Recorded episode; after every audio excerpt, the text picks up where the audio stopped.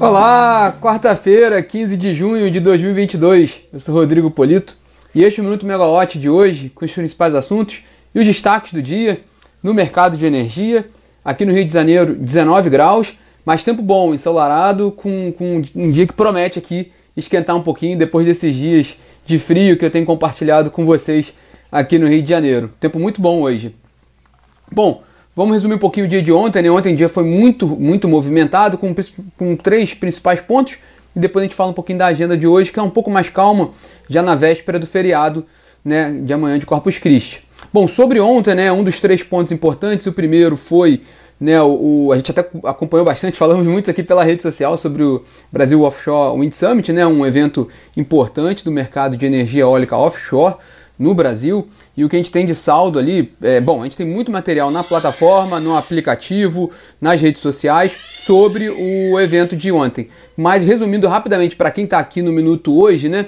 O que ficou ali de recado, né? Há uma expectativa muito grande e estava bem cheio o evento, né? Com cerca de 400 pessoas, tomadores de decisão, representantes da indústria, é, representantes do governo, enfim, da academia, de que a expectativa de que realmente o marco legal traga uma definição das regras do jogo para o setor de energia eólica offshore e também que como seria feita a contratação dos projetos, né? Então, por meio de leilões para definição das áreas, né?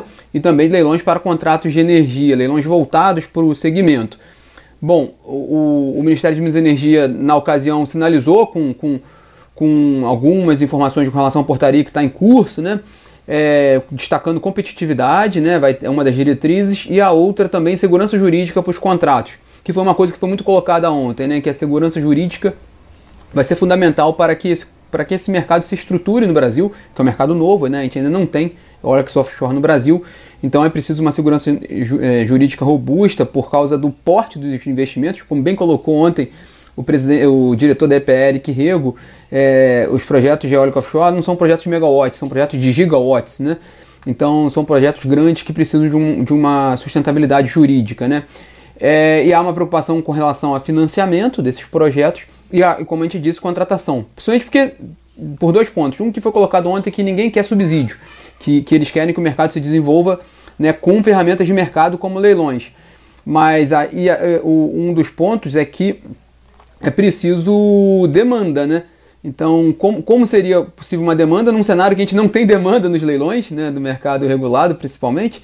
Então, o que seria possível fazer, né, mais o que se olha também é que o, o isso tudo está sendo discutido agora, mas os projetos vão entrar em operação daqui a 8, 10 anos, né? E até lá certamente haverá demanda até por outros caminhos, né? Até pela modernização do setor, quanto pela, pelo hidrogênio também, né? Que vai gerar uma demanda, enfim. Então é uma perspectiva muito favorável. Né? Esse foi um recado final ali do, do evento de ontem. Outro evento importante aí em São Paulo, que foi com a minha colega Camila Maia, foi a, a, a operação do toque da campainha na B3, né? Pelo, por representantes do governo, né? marcando ali a capitalização e a privatização da Eletrobras. Né? Uma informação importante dada lá foi pela Marisete Pereira, secretária executiva do Ministério de Minas e Energia, colocando que a renovação dos contratos das hidrelétricas da Eletrobras que operavam sobre regime de cotas, quer dizer, ainda operam, né? Vai ter a renovação desses contratos, liberando essas usinas, são 22 usinas, isso deve ocorrer até o final do próximo mês, até o fim de julho, né? E aí sim, é, já, já é liberado todo aquele recurso oriundo da capitalização, parte desse recurso vai para a CDE, podendo aliviar as tarifas dos consumidores. Mas só essa decisão, só esse, essa sinalização, com isso, o Ministério já enviou a documentação para a ANEL e a ANEL já pode liberar os reajustes tarifários que estão suspensos, já com a perspectiva dos recursos entrando da CDE, seriam 5 bilhões de reais esse ano para aliviar as tarifas de energia.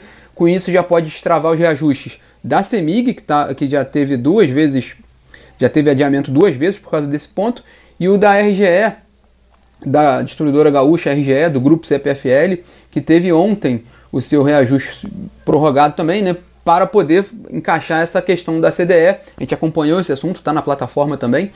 E aí, com esse efeito, é possível que os reajustes sejam um pouco menores em relação àqueles reajustes que a gente, tem, que a gente viu no início do ano e que preocupou muito né, o Congresso a ponto de, de, de avançarem com um projeto ali é, cogitando a suspensão dos reajustes tarifários esse ano, o que certamente traria uma insegurança jurídica enorme para o mercado de energia.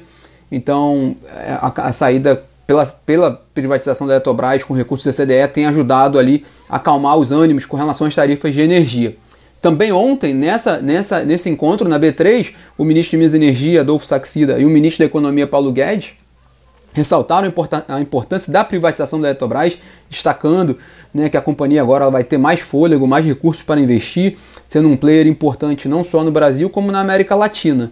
E também destacaram que a economia brasileira está em processo de crescimento, então perspectiva de crescimento, mesmo nesse cenário caótico que a gente vê no restante do, do, do mundo, né? por causa principalmente dos efeitos da inflação, que estão demandando ali aumento de juros né, nas principais economias, o que, o que desacelera as economias. Né? Bom, o que é interessante na Eletrobras é que depois de dois pregões de queda, logo depois daquela, da, da fixação do preço da operação, da capitalização, tiveram dois pregões de queda e ontem as ações da Eletrobras fecharam com forte alta. Né? É, as ações ordinárias, por exemplo, tiveram alta de quase 3,4%. Então, recuperando boa parte das perdas dos últimos dois dias após a fixação do preço da capitalização. E o terceiro ponto, fechando o tripé de ontem, mas já com gancho para hoje, foi na Câmara. Né?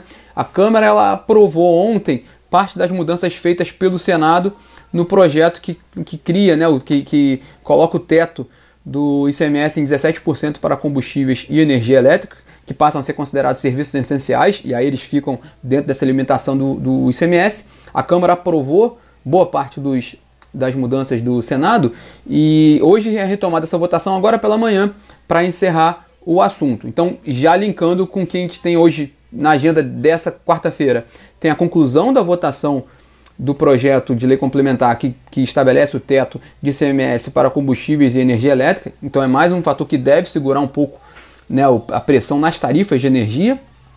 E o, no Diário Oficial da União de hoje, o Ministério de Minas e Energia lançou uma consulta pública para discutir aprimoramentos no, no, no edital dos leilões de energia existente A-1 e A-2.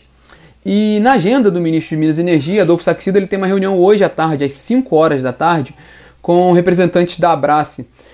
A Abrace é a Associação dos Grandes Consumidores de Energia, que é uma das maiores, uma das principais associações do setor, né? ela tem uma participação relevante e os associados da Abrace, por exemplo, eles são responsáveis por quase 50% do valor adicionado ao PIB do país e 67% no investimento privado no país. Então é um, é um player grande ali que vai estar sentado conversando com o ministro de Minas e Energia, Adolfo Saxida, hoje. Né?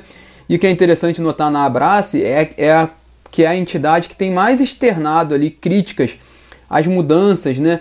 a, a, aos subsídios, as mudanças na política energética que tem gerado custos para o consumidor de energia. Então, muito, do, muito das críticas do setor estão sendo colocadas pela Abrace. Resumindo aqui, muito uma que a gente lembra a questão da, da, da contratação das termoelétricas compulsórias. A Abrace bateu muito nessa questão, criticou demais né, a contratação compulsória de PCA gás também, entre outros fatores. Então tem essa reunião de hoje. Essa reunião é uma reunião de, é, de visita mesmo, institucional. A Abrace vai apresentar a sua pauta para o ministro Adolfo Saxida, mas certamente, como vai apresentar a pauta dela, vai ter discussão sobre custo da energia.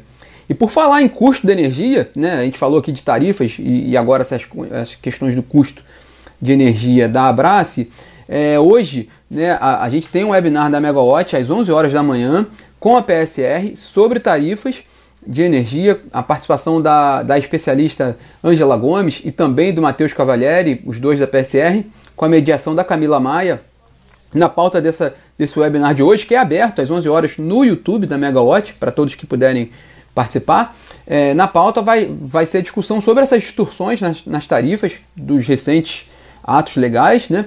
perspectivas de mudanças nas tarifas por meio da modernização do setor elétrico, o que pode vir de mudança nas tarifas por causa do PL 414, né, em discussão no Congresso, e também por causa do fim do serviço da dívida em dólar da usina de Itaipu, previsto para 2023, o que deve trazer um, um, um efeito positivo, né, é positivo para o consumidor, né, um efeito redutor no custo da energia. Né, o término desse financiamento em dólar de Itaipu deve aliviar um pouco mais o custo da energia para o país então também isso vai ser abordado nesse webinar de hoje. Fica a dica, 11 horas da manhã, no YouTube da Megawatt. Bom, pessoal, esses são os destaques dessa quarta-feira, também com um resumo do dia de ontem, que foi um dia muito movimentado no mercado de energia. É, vocês continuam conosco, podendo acompanhar tanto na plataforma quanto no aplicativo as novidades e as atualizações do dia. Quem entrou no bate-papo aqui depois pode conferir o nosso podcast já já. E lembrando que amanhã a gente não tem um minuto por causa do feriado de Corpus Christi e a gente volta na sexta-feira. Bom, tenham todos uma ótima quarta-feira. Tchau, tchau.